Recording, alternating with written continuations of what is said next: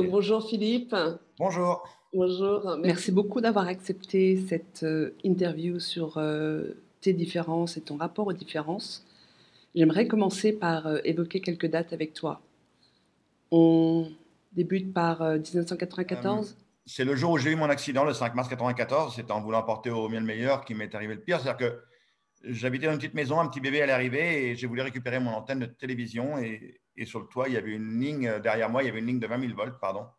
Et j'ai heurté la ligne avec l'antenne. Et là, 20 000 volts ont traversé mon corps. Le courant est rentré par les mains, est ressorti par les jambes. Et pour me sauver la vie, il a fallu euh, m'amputer les quatre membres. Mmh. Donc, euh, un long parcours de, reconstruction, d'acceptation, euh, franchir les fameuses cinq phases du deuil. Les, voilà, le, hein, refuser ce qui nous arrive, avec les fameux pourquoi, hein, qui, où il n'y a pas de réponse aux pourquoi qui sont là pour vous harceler. Après, il y a la, fameuse, il y a la phase de négociation Mhm. Là, moi, en l'occurrence, je négociais entre vivre ou mourir. Qu'est-ce que je devais faire? Euh, Bon, j'ai décidé de vivre. Hein. C'est pour ça que je suis là aujourd'hui avec vous. Hein. J'ai bien compris que j'ai pris le bon choix. Alors, ce choix a été, a été, encouragé par la naissance de mon fils euh, Grégory, qui est né deux mois après l'accident. Dire que c'est ton, deuxième fils, là. Hein. Ça, voilà, je me réveille deux mois après mon accident. Mon deuxième garçon arrive au monde en même temps que moi. Et euh, je décide de vivre. Après, bien sûr, il y a la phase de, la phase de, de dépression. Hein la fameuse phase de colère qui va venir sept ans après mon accident et, et l'acceptation qui va venir très longtemps après l'accident, euh, dix ans après. D'accord. Euh, donc voilà, c'est le 5 mars 94, c'est le, c'est la fin d'une vie et le début d'une nouvelle. Et 2010 du coup? Alors, 18 septembre 2010. À l'arrivée, comme, comme beaucoup d'entre nous, euh, il est un petit peu hagard, il ne sait plus trop où il habite. Père Philippe Allez. Vous voulez monter Philippe, t'es un killer Vous voulez monter Philippe, t'es un killer Oh la putain Allez. T'es un killer, mon grand T'es un killer Le plus fort du monde Philippe, super Et voilà, c'est le nouveau Superman 2010, le jour, comme je disais, qui a changé ma vie, c'est pas. Et surtout, je dis bien, c'est. J'ai pas traversé la Manche. Le jeu n'existe pas dans mon aventure. Et d'ailleurs, dans l'aventure en général, le jeu JE n'existe pas. Ouais. on avance ensemble et on réussit ensemble. Sans mon équipe, je n'existe pas. Ben, avec mon équipe, on a réussi à traverser la Manche en 13h26 minutes. C'est incroyable. 13h26, 34 km, c'est ça? Il fait 38 km en 13h26 minutes. ouais, c'est. juste, euh, tu vois, j'ai encore des, des frissons euh, quand j'y pense parce que ça me paraît tellement euh, exceptionnel, quoi. Mais et le truc, c'est que tu t'arrêtes pas là. Et du coup, 2017. Alors, 2000... ah, alors oui, mais avant 2017, tu avais quand même une autre date. Hein, tu as quand même 2012. Ah oui, mais alors, 2012, ah, j'ai pas, tu vois, j'ai pas retenu. Ah ouais, là, là, 2012, 2012, euh, avec mon camarade Arnaud Chassery. Ouais. Un nageur valide, un nageur handicapé, tous les deux, main dans, main dans le bras. Hein, parce que ouais. on, on, a relié les cinq continents à la nage. Ah ouais. Là, là, on a commencé par l'hémisphère sud en, en vivant avec les papous. Et on a terminé dans l'hémisphère nord en, vivant avec les Inuits en une eau à 0 degré, euh, en traversant le détroit de Bering. Et là, ça a été une aventure humaine, mais alors extraordinaire. Et alors là, si on parle de termes de, regard, de, de, vision des, gens, mais c'est d'une puissance mais phénoménale. Au départ, 2012, relier les cinq continents à la nage. C'est incroyable. 13h26, 34 km, c'est ça Il fait 38 km en 13h26, on n'est pas si loin les uns les autres et que malgré nos différences de, religion, de politique, de couleur de peau, même de handicap, on est tous pareils, quoi. On vit tous sur cette petite planète. C'est juste qu'on veut nous faire croire qu'il y a des différences. On veut nous faire croire qu'il euh, faut absolument se, taper sur la tronche parce que, et surtout, nous, nous, inventer des peurs. On nous fait inventer des peurs. Et ça, 2012, cette aventure nous a vraiment fait euh, réfléchir à cette question-là. Ouais. D'accord. En parlant, euh, on a vécu, enfin, on a fait le tour du monde en 100 jours, quoi. On a fait le tour du monde à, la nage euh, en 100 jours, donc euh, en passant par les détroits, bien sûr. Mais euh, ça a été ouais, une aventure humaine de dingue. il y a eu un documentaire qui s'appelle Nage au des frontières. J'ai écrit un livre qui s'appelle Plus fort la vie par rapport à cette aventure. C'était assez incroyable. D'ailleurs, ce qui était assez marrant avec les journalistes à travers le monde, les gens disaient Waouh, vous êtes fort, vous, vous êtes handicapé, et lui, il est valide. Et, et moi, j'inversais les rôles. Je dis Vous vous rendez compte il y a un nageur valide qui a été capable de faire la même chose qu'un nageur handicapé. C'est fort. C'est ça. C'est ça. Pourquoi ça doit être l'inverse? Oui, c'est ça. Parce que finalement, c'est leur différence qui, euh, Ouais. qui, t'a- qui t'affecte autant euh, que la tienne. fait. Exactement. Pourquoi ce serait moi qui suis. Non, c'est Ouais. lui qui est formidable. Il a appris à mal nager pour nager à côté de moi. Ouais, c'est ça. On était vraiment parti, on dit on va faire 90% d'exploits sportifs Ouais, et 10% d'aventure humaine parce qu'on s'est dit on a un timing serré, on n'aura pas le temps et tout. Et, Ouais. et à la fin, quand tu regardes le documentaire, euh, c'est 90% d'aventure humaine et l'exploit sportif, c'est peanut, c'est rien. quoi. C'est Ouais, c'est une anecdote, c'est anecdotique la nage, même à la rigueur. Le plus des paysans et là où j'ai vécu le plus de choses, c'est vraiment la Papouasie et, euh, et, et l'Alaska. et nager pour aller en Sibérie. Mais euh, par exemple, quand je suis en Papouasie-Nouvelle-Guinée, on arrive dans un village qui est le village de Vanimo. Euh, on est au bout de la Papouasie, pratiquement, juste à la limite de l'Indonésie.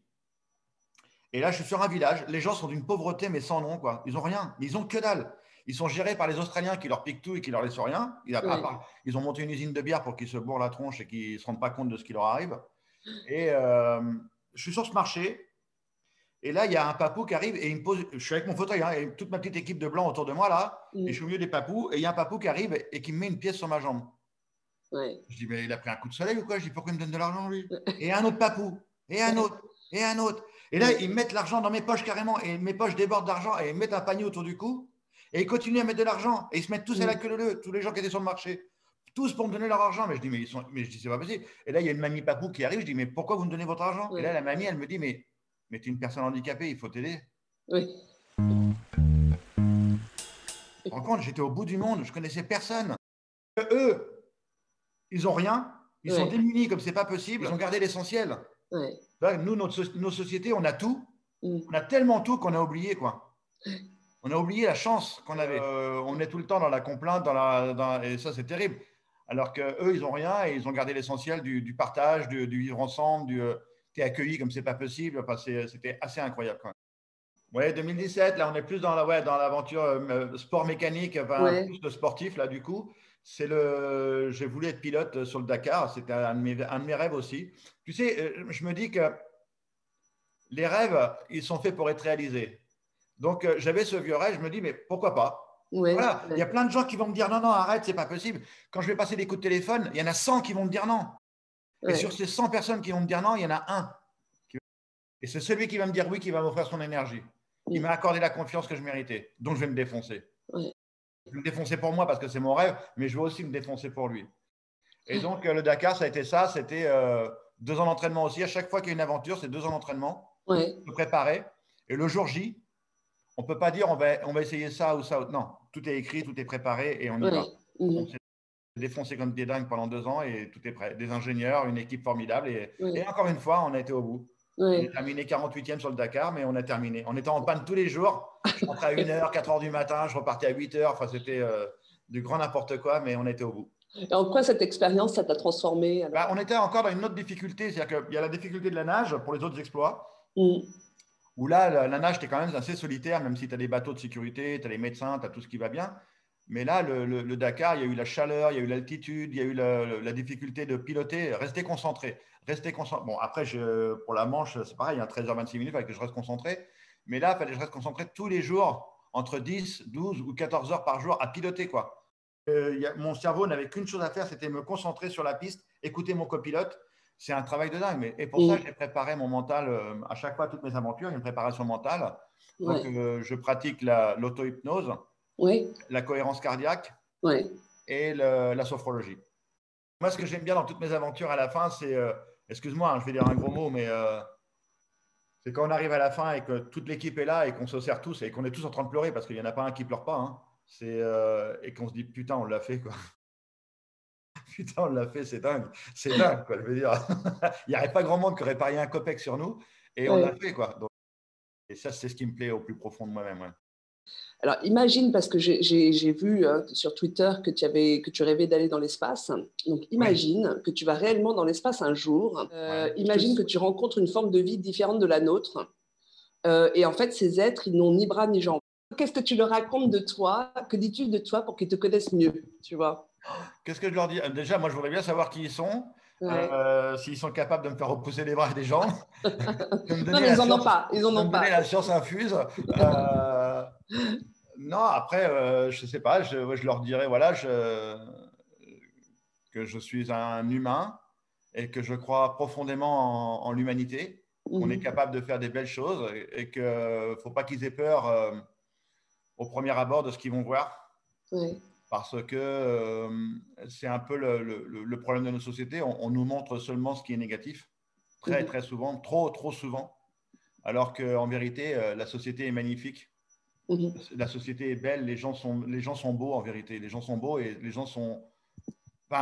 Tu vois, quand, quand, on a besoin, quand on fait des crowdfunding pour quelqu'un, il, y, a plein de gens qui répondent présent. Tu vois, tout à l'heure, je te parlais des papous euh, qui m'ont donné leur argent spontanément. Après, on l'a amené dans, dans, dans, un dispensaire où il y avait des enfants handicapés papous. Mais euh, si on regarde vraiment, les gens, les gens sont, sont généreux. Les gens sont généreux en vérité. Ils ouvrent leurs portes. Quand, quand, il y a une fête de village, les gens ont envie de se retrouver, faire une fête de village. Euh, je crois que c'est la, la, plus grosse difficulté aujourd'hui de, ce qu'on est en train de vivre là. C'est le, manque de relations, le manque de contact, le manque de câlins. Si tu regardes mon, mon aventure d'un jour des frontières, c'est des câlins en permanence. Je fais des câlins avec des papous, je fais des câlins avec des Égyptiens, je fais des câlins avec, euh, avec, euh, avec, avec des personnes qui sont rescapées des camps de concentration, tu vois, en, en, Israël c'est vraiment de la fraternité, quoi. C'est ce que je leur dirais en premier. Je dis voilà, je, suis un humain et euh, je pense que je suis du côté, euh, du côté de la lumière, du côté bon, pas du mhm. côté obscur de, de, l'humain, parce que malheureusement, il y a un côté obscur. Et, euh, et est, on, je pense que la majeure partie des gens sont des gens bons. Voilà, c'est ce que je leur dirais, je pense. Ne regarde pas la planète tout de suite au premier abord, ne regarde pas ce que tu vas voir tout de suite, regarde, gratte un petit peu. Mhm. Derrière, derrière c'est pas mal derrière. Euh, tu sais, Patrick Moratoglou disait là, dernièrement de, de Serena Williams, il a oh, comparé la différence entre une championne et puis euh, une, grande joueuse de tennis. Quoi. Et il disait qu'en fait, une championne comme Serena, euh, une fois l'exploit réalisé, c'était derrière. Elle passait à autre chose, c'était vraiment tout de suite. Déjà, c'est quoi l'étape d'après? Est-ce que c'est pas un peu une obsession chez toi aussi alors oui, ça c'est depuis mon accident. C'est-à-dire que depuis mon accident, je fonctionne par objectif à atteindre. Je pense qu'on, enfin, après bien sûr mes objectifs sont un peu, un peu gros, un peu volumineux, un peu, c'est impressionnant, mais, mes premiers objectifs, ils étaient impressionnants aussi. C'était de faire mes premiers pas avec des prothèses. Mmh, mes premiers objectifs, c'était de me brosser les dents tout seul. Mmh, mmh. Tu vois, c'est euh, ça, on s'en rend pas compte. Tu sais, quand tu mènes un exploit comme les, exploits qu'on mène en, en, équipe, là, ce qu'on réalise, euh, tout le monde retient le, la cerise le, le, final. Mm. Mais le plus beau, le plus beau, c'est pas le final. Le final, c'est juste la cerise sur le gâteau qui est au-dessus là. Le plus beau, c'est le gâteau, c'est les deux ans de transformation, c'est les deux ans de travail, les doutes, les difficultés, les crises, les engueulades, les pleurs, les joies. C'est mm. euh, tout, tout, ce qui se passe en deux ans de temps d'entraînement, quoi. C'est ça le plus beau. Donc, euh, tout ça pour dire que oui, effectivement, aujourd'hui, je pense que si je n'ai pas un objectif, je vais être malheureux et je vais repenser à des mauvaises choses. Donc, euh, c'est pour ça que je fonctionne. Et je pense que la plupart de mes camarades d'infortune fonctionnent comme moi. Il leur faut des objectifs. Mhm. Je pense que quelqu'un qui, est qui est aussi dans la dépression, parce que j'ai vécu cette phase de dépression aussi qui a duré quelques années, euh, c'était une phase où je n'avais pas d'objectif. J'avais des objectifs de vouloir mourir plutôt. Oui. Tu vois, c'était. Euh, je l'ai fait deux fois, ça, hein, vouloir mourir. J'ai fait deux fois cette bêtise-là. Aujourd'hui, non, j'aime profondément ma vie et, je, réalise de ce que j'ai envie. surtout, je ne me pose plus la question est-ce que je peux? Que je vais pouvoir? Non, j'ai un rêve, allez, j'y vais. Et après, effectivement, je me rends compte que c'est normalement, c'est pas possible. alors, alors c'est quoi les, rêves? De quoi tu rêves là? Alors là, je rêve de retourner sur le Dakar euh, avec un véhicule hydrogène. Donc, euh, montrer encore une fois à tout le monde que c'est possible, que l'hydrogène, c'est vraiment euh, la source de demain parce qu'on est capable aujourd'hui de faire de l'hydrogène vert, parce qu'il y a l'hydrogène gris, hein, je ne vais pas rentrer dans les détails, l'hydrogène qui est, à base de, pétrole, celui-ci, bah, il faut, tous les gros industriels vont, sont en train de le bannir et on est en train de produire de l'hydrogène vert, donc ce qui veut dire plus décarboné encore. Et euh, bah, le, but, c'est de faire rouler tout ce, qui est, tout ce qui est gasoil, tout ce qui est machin à l'hydrogène, quoi, et de, protéger la planète au maximum. Donc, euh, donc voilà, c'est de retourner sur le rallye raid et de rassurer un petit peu tout le monde, de dire voilà, l'hydrogène, il existe. Il y a une la sécurité est là, tout va bien, la technologie existe. Regardez, je vais être capable de faire 12 000 km dans le désert avec un véhicule hydrogène. Donc euh, rassurez-vous, allez-y, foncez, euh, tête baissée, il n'y a pas de souci. Et, et surtout, euh, honnêtement, c'est de vivre une aventure humaine encore une fois. Quoi. Ouais. Ah ouais. Il y a- on va dire qu'il y a le prétexte de l'hydrogène qui est, qui est un prétexte fort parce que j'y crois profondément et qu'il faut faire quelque chose pour la planète. Et, mais il y a surtout, surtout, surtout l'aventure humaine que j'ai envie de revivre encore une fois. Avec Ouais, ouais. Ça me manque. Ça me Donc, manque euh, la présidence de la République, là, c'est une boutade. Oui, oui, oui, oui. Restons dans la boutade. Restons dans la boutade. Ouais, ouais, ouais. C'était pour- gagner des followers. Oui, c'est ça. mais bon, tu sais, on ne sait jamais. Hein, mais, euh, Oui, oui. ouais, ouais, Alors pas tout de suite, on verra dans quelques années. Hein ouais. Laisse-moi vivre encore euh, bien euh, avant de me faire poignarder par tout le monde. Et, euh, Ouais, parce que quand tu es élu, tout le monde t'aime. et Une fois que tu es élu, tout le monde veut te détruire. Mais ça, c'est une maladie. Hein, ouais. Dans, dans- dans toute l'évolution euh, ta tra- transformation, moi j'ai l'impression que c'est jamais fini. Enfin, c'est, on n'est jamais, on n'a on n'a jamais fini de se transformer. Ouais, ouais. J'espère. Ouais. La, vie, la vie est un, est un perpétuel changement. Euh, Si, si on n'évolue pas en même temps que notre parcours de vie, on, on est cuit. On est cuit. Il veut dire qu'il faut évoluer en permanence. D'ailleurs, on le voit bien. Et puis notre société, elle ne nous fait pas de cadeaux. Elle- si on n'évolue pas, on, on- on va droit à l'échec. ouais, On va dans un mur et on va se renfermer dans une pièce et on ne bouge plus. Quoi. ouais. Il faut évoluer en permanence. Aujourd'hui, on n'a pas le choix. Et euh, ce que j'aime beaucoup dans, dans tes interviews, c'est à chaque fois tu nous fais part de tes prises de conscience. Tu vois, de prise de conscience. Enfin, à un moment donné, tu, tu dis- parles de ma phase de gros con, euh, ma phase Ouais. de tous mes dus, euh, tu vois. Ouais. Et dans, dans le livre, de, dans une interview que tu as donnée sur le livre de ton épouse, euh, Susanna, Susanna, ouais, ma vie, ma vie pour deux, ouais. Ouais, tu dis euh, que tu ne te rendais pas compte à quel point elle avait douillé. Ouais, exactement. Oui, parce que moi, je suis un, j'étais un aidé et, et en plus, j'étais dans des objectifs complètement fous. Et quelqu'un qui est aidé, comme Mm. moi, moi, il me faut de l'aide en permanence. Hein. Mm. J'ai très peu de gens, hein, on, on se le rappelle quand même.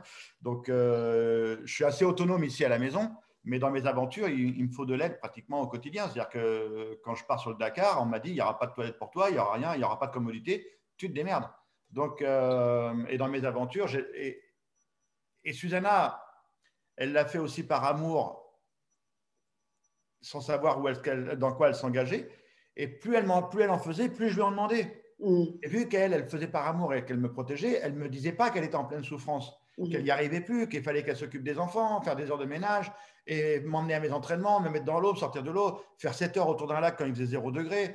Enfin, je lui en demandais tellement que euh, elle a, elle a, son, son univers à elle a disparu. quoi. Elle n'existait plus. C'est ce qu'elle m'a dit à un moment donné. Elle m'a dit écoute, j'existe plus. Je ne sais plus qui je suis. Je me suis perdu dans tes aventures. Et euh, c'est quand elle a écrit le livre, parce que moi j'étais reparti encore sur une autre aventure et une autre aventure et une autre Mhm. aventure. Et elle, elle suivait par amour. Et à un moment donné, elle m'a dit arrête, je peux plus. quoi. Mhm. Je me suis perdu dans tout ça. Et je ne m'étais pas rendu compte en vérité. Ouais. Ouais. Et qu'est-ce que ça t'a apporté euh, Quelle décision t'as prise par rapport à justement à ce constat, cette prise de conscience? Comment t'as as avancé par rapport à ça? Ah, on, a, on a beaucoup discuté parce que c'est vrai que la discussion, euh, vu que j'étais dans mes objectifs, bah, à un moment donné, euh, je me suis déconnecté de la- un peu de la réalité. Ouais. Ça, c'est le problème de tous les grands sportifs de haut niveau et des, et des gens Mm. qui font se tête baissée dans un objectif. Je me suis déconnecté de la réalité. Et, euh, et c'est elle qui m'a dit, écoute, je vais écrire un livre et je Mhm. vais écrire quelque chose pour que tu comprennes. Ouais. Et euh, je ne l'avais pas trop bien entendu. Je dis oui, oui, d'accord, ok. Et j'ai continué mon truc. Et un jour, elle revient, elle dit, je veux vraiment écrire un livre. Euh, Mm. Ouais, ok, ok. Et un jour, elle a tapé le poing sur la table. Dit, non, t'as pas compris. Je vais écrire un livre. Euh, d'accord. Elle avait son objectif, elle aussi. Hein, donc- Ouais, ouais, ouais, ouais. Et j'ai appelé mon éditeur qui était, qui était super enchanté.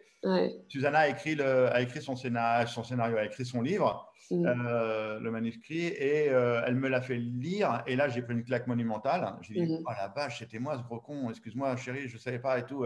On envoie ça à l'éditeur, l'éditeur en panique, mais elle me rappelle, quoi, tu veux publier ça, mais t'es un grand malade et tout, c'est pas possible, tu te rends pas compte, les gens ne te connaissent pas comme ça et tout. Elle dit, dans ces cas-là, je veux, un, je veux une réaction de ta part à la fin de chaque chapitre.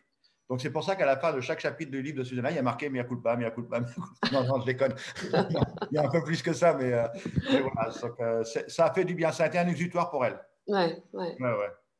Et ça fait. m'a permis permis de rebondir et de, et de euh, aujourd'hui re- reconnaître le, le travail qu'elle a réalisé et reconnaître le travail qu'elle réalise aujourd'hui. Donc maintenant, elle a, ses, elle a ses propres aventures. Moi, quand je pars en conférence, que je fais à peu près en- entre 80 et 100 conférences à l'année, C'est mon métier à plein temps. Et donc, euh, bah, maintenant, j'ai engagé du monde qui vient avec moi. Susanna, elle est à la maison et là, elle prépare son aventure. Elle veut aller faire le rallye des gazelles.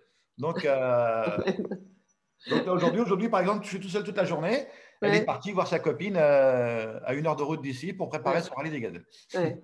Donc vous avez deux vies différentes, mais euh, vous êtes ensemble. Eh, Exactement, exactement. J'ai appris aussi une chose très importante, c'est que, et ça, je pense que c'est une de mes maladies, et une des maladies de beaucoup de gens, c'est quand on vit en couple, c'est Mhm. qu'on imagine que l'autre comprend ce que toi, tu ressens. Ouais. Mais ça, c'est le pire des poisons dans un couple, parce qu'il ne comprendra jamais. Bah, parce qu'on projette, donc du coup on projette. euh, Voilà, on passe Exactement. Et on, et on a tous, je pense qu'on a une grande partie de notre- on a tous cette maladie de, de se dire, mais pourquoi elle ne comprend pas ce que je ressens Mais pourquoi Mais parce que c'est une personne différente. Ce n'est pas toi. Elle t'aime, tu l'aimes, mais vous êtes deux êtres humains différents. Et ça, euh, je pense que je l'ai compris grâce au livre de Susanna. Ouais, Ouais. Donc, ouais, ouais. ouais. Ça m'a fait du bien. Qu'est-ce qui s'est passé pour toi cette année? Ou qu'est-ce Waouh, qui ne s'est pas été un peu comme beaucoup de monde, je pense, catastrophique. Le premier confinement, je l'ai vécu euh, très très bien. Au début, on a eu très très peur. Parce que tu l'as compris, je suis quelqu'un de très électrique. On sait pourquoi, hein, trois décharges de 20 000 volts. Et euh, donc, je suis tout le temps à plein gaz dans les trains, dans les avions. Je change d'hôtel tous les jours. Enfin, je... Mhm. Et là, il a fallu que je pose les valises pendant deux mois. Et Susanna était un petit peu en panique. Elle m'a dit, mais comment je vais le gérer, l'animal là? Comment je vais faire avec celui-là? Et en vérité, j'ai posé les valises. Mais vraiment, pas Mhm. Pendant deux mois, j'ai fait un lâcher-prise complet. Ouais. J'ai refait du sport, j'ai j'ai refait de la méditation. Je me suis, on a fait des jeux de société tous les deux, parce qu'on était tous les deux en confinement. On a, et on a apprécié. Mais par contre, j'ai très très mal vécu le déconfinement. Très mal. Je, parce que j'étais prêt, j'étais prêt à repartir. Mhm. J'étais prêt à y aller, comme beaucoup de gens, je pense. On était prêt à dire, OK, on a accepté le, le premier confinement. Après est arrivé le deuxième confinement. Alors là, pff, autant dire que là, on ne savait plus où on habitait. Ils n'osent même plus euh, imaginer une vision d'avenir. Mhm. Ils ont mis les œillères. Mhm. C'est c'est le, le- le problème de la difficulté. Quand on est dans la difficulté, on est dans le dur, on met des œillères et on ne voit plus de long terme. C'est-à-dire qu'on a, on a mis des lunettes et on voit seulement à court terme. On voit que le bout de son nez. Mhm. On voit plus, le- on voit, c'est fini. Tout est, tout est horrible autour, donc on met des œillères et on ne voit plus rien Mhm. et on n'arrive plus à se projeter dans l'avenir. Qu'est-ce qu'on... Alors que, bah non, moi, tu vois, je, je me lance dans mon défi Dakar Hydrogène, je, je continue d'avancer derrière mon ordinateur, je me lance dans des aventures, je, je prévois mon avenir, quoi. Mhm. Mhm. Parce que je sais que l'avenir qui va arriver, il risque pas d'être glorieux tout de suite, tout de suite. Donc, euh, il vaut mieux essayer de réfléchir comment je vais m'en sortir et comment je vais vivre le truc et comment je vais emmener des gens avec moi dans, dans cette folie encore que j'ai dans la tête. Donc, euh, donc voilà un petit peu comment, comment je le vis, euh, ce confinement, déconfinement. Mais ce que, ce que les gens ont oublié, c'est qu'on n'en a qu'une, quoi, de vie. Ouais, ouais. Il ne faut pas, faut pas attendre trop longtemps. hein. J'ai terminé, je vais te dire une citation de hum, Adèle Van Rett euh, dans son livre ce- qui s'appelle La vie ordinaire, et tu vas me dire euh, ce que tu en penses. La vie ordinaire est une vie d'hypocrite, puisque l'existence humaine est à la fois provisoire et continue, puisque rien ne dure et que le temps ne se retient pas, la tranquillité n'est pas dans ce monde. Et c'est tant mieux. Elle a, elle a- elle a- elle a tout dit. Hein. Elle a tout dit. Je pense que ouais, ça, ça reflète un petit peu ce que moi je ressens. C'est-à-dire que, euh, je l'ai dit tout à l'heure, pendant le confinement, pendant ces deux mois, j'ai eu cette tranquillité, mais il ne faut pas qu'elle soit trop longue. Quoi. Oui, faut pas qu'elle soit trop longue. Effectivement, qu'on a besoin de, de- de moments. En, en vérité, j'ai- j'ai- j'aime beaucoup aussi la solitude. Mhm. J'adore être entouré et j'aime aussi la solitude. C'est-à-dire qu'il y a deux, deux- deux paradoxes. Quand je suis dans mes aventures ou que j'adore monter sur scène pour Mhm. être avec, en, en compagnie des gens, partager des émotions fortes. Et j'adore avoir mon moment de soli- de solitude. C'est-à-dire quand j'ai fini par exemple une conférence, j'adore aller à l'hôtel, faire mon room service et d'être tout seul dans ma chambre, de me reposer, de récupérer, quoi. De me retrouver moi-même. Parce que je donne tellement dans mes conférences et tout ça qu'à un moment donné, euh, c'est beaucoup d'énergie de partie. Donc, euh, je ne sais pas si je réponds bien à, à- à ta question, mais euh, on a besoin effectivement des moments, des moments de, pour soi et, et des moments de, oui. de- de- ouais, de- de- d'avoir des rêves et des objectifs à, accomplir dans la vie. Ouais. Ouais, Moi, je oui. pense que le plus riche dans la vie, c'est de, de partager. C'est ce qu'on est en train de faire là tous les deux. On exactement. va partager avec d'autres personnes. c'est- Il n'y a rien de plus riche que le partage, quoi. D'avoir Ouais. des moments ensemble. Mais euh, oui, c'est cette, euh, cet optimisme que tu as, hein, que, tu, euh, que tu promeus finalement et que tu incarnes, tu vois, sur cette, euh, cette forme d'optimisme qui est vraiment utile euh, euh, dans le monde dans lequel on vit là aujourd'hui. Moi, je pense qu'il ne faut pas oublier qu'on n'a qu'une seule vie, ça c'est important. ouais. et que, ça, et que le temps avance très très vite. Donc euh, allez-y, foncez, osez et osez réaliser vos rêves. quoi. C'est- Il n'y a rien de plus. Il y a rien de plus enrichissant, même s'il y a plein de gens qui vont vous dire non, non, arrête, arrête de rêver, c'est complètement dingue ton histoire, mais tu es complètement fou, arrête, tu te rends compte où tu vas, Oh, mais c'est dangereux. ouais. Tu sais, on, on a été élevé depuis tout petit dans le fais attention. Ouais, Fais attention à ceci. Oh, monte pas sur la chaise, fais attention. Non, non, non, vas-y, monte sur la chaise, tombe, c'est pas grave. Tu vas te casser une jambe, mais après on va la réparer, tu vas repartir. Remonte sur la chaise. Et, euh, et- J'ai été élevé dans le fais attention. J'ai été élevé dans. Et et même quand tu es à l'école, bah, euh, qu'est-ce que tu veux faire plus tard? Ouais, mais J'aimerais bien être euh, menuisier, mais non, attention. Là, tu n'as peut-être pas les capacités. Non, fais plutôt ça, tu vois Ouais. Écoute-nous, c'est nous qui savons. Et quand j'ai voulu mener mes aventures, il y en a plein de gens qui m'ont dit Mais arrête, Philippe, tu es en train de rêver. Enfin, tu vas te faire du mal, tu vas tomber de haut, quoi. C'est c'est pas, possible ton rêve. Je dirais que 99% des gens me disent C'est pas possible. Mais il y a 1% qui y croit. Le 1%, c'est l'équipe et moi. Et, et on montre 99% de pessimistes que tout est possible. Ouais, euh, il y a une phrase. En tout cas, merci beaucoup. Euh, le message, un message fort aussi, c'est soyez vous-même, quoi. Ne Ouais. créez pas de personnage. Si vous créez un personnage, vous êtes, vous êtes foutu. Mm.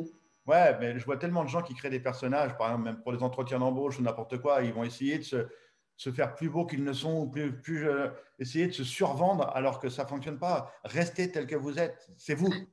Vous Ouais. êtes vous. Vous êtes le, le personnage qui a, qui a été forgé au fur et à mesure des années. Mhm. Mais ne créez pas de personnage, vous allez être malheureux toute votre vie, quoi. Oui, Voilà, moi je suis Philippe. On m'a enlevé quatre trucs, mais j'ai pas changé. Je suis toujours le même. J'ai juste quatre détails en moins, c'est tout.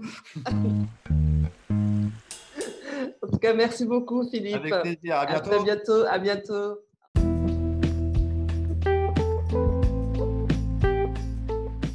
Dans ce nouvel épisode de Sourire aux différences, j'ai eu l'immense joie de discuter avec Philippe Croison. Philippe, c'est un homme de tous les défis, physiques et mentaux, un champion. Sans bras, sans jambes, il a quand même traversé la Manche. Pour moi, c'est un homme extraordinaire, hors norme. Et pourtant, sa gentillesse et sa générosité ont fait que cette conversation a eu lieu. Je l'ai contacté, il m'a rappelé, il a dit oui, on a fixé un rendez-vous et on s'est parlé.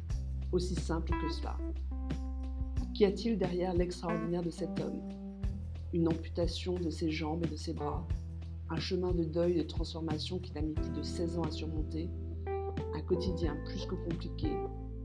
Mais je retiens surtout une leçon de simplicité, d'authenticité, d'accessibilité, de générosité et une drôlerie, une immense capacité à rire et à rêver, incroyablement contagieuse. Merci Philippe de ce moment. Incroyablement contagieuse. Merci Philippe de ce moment.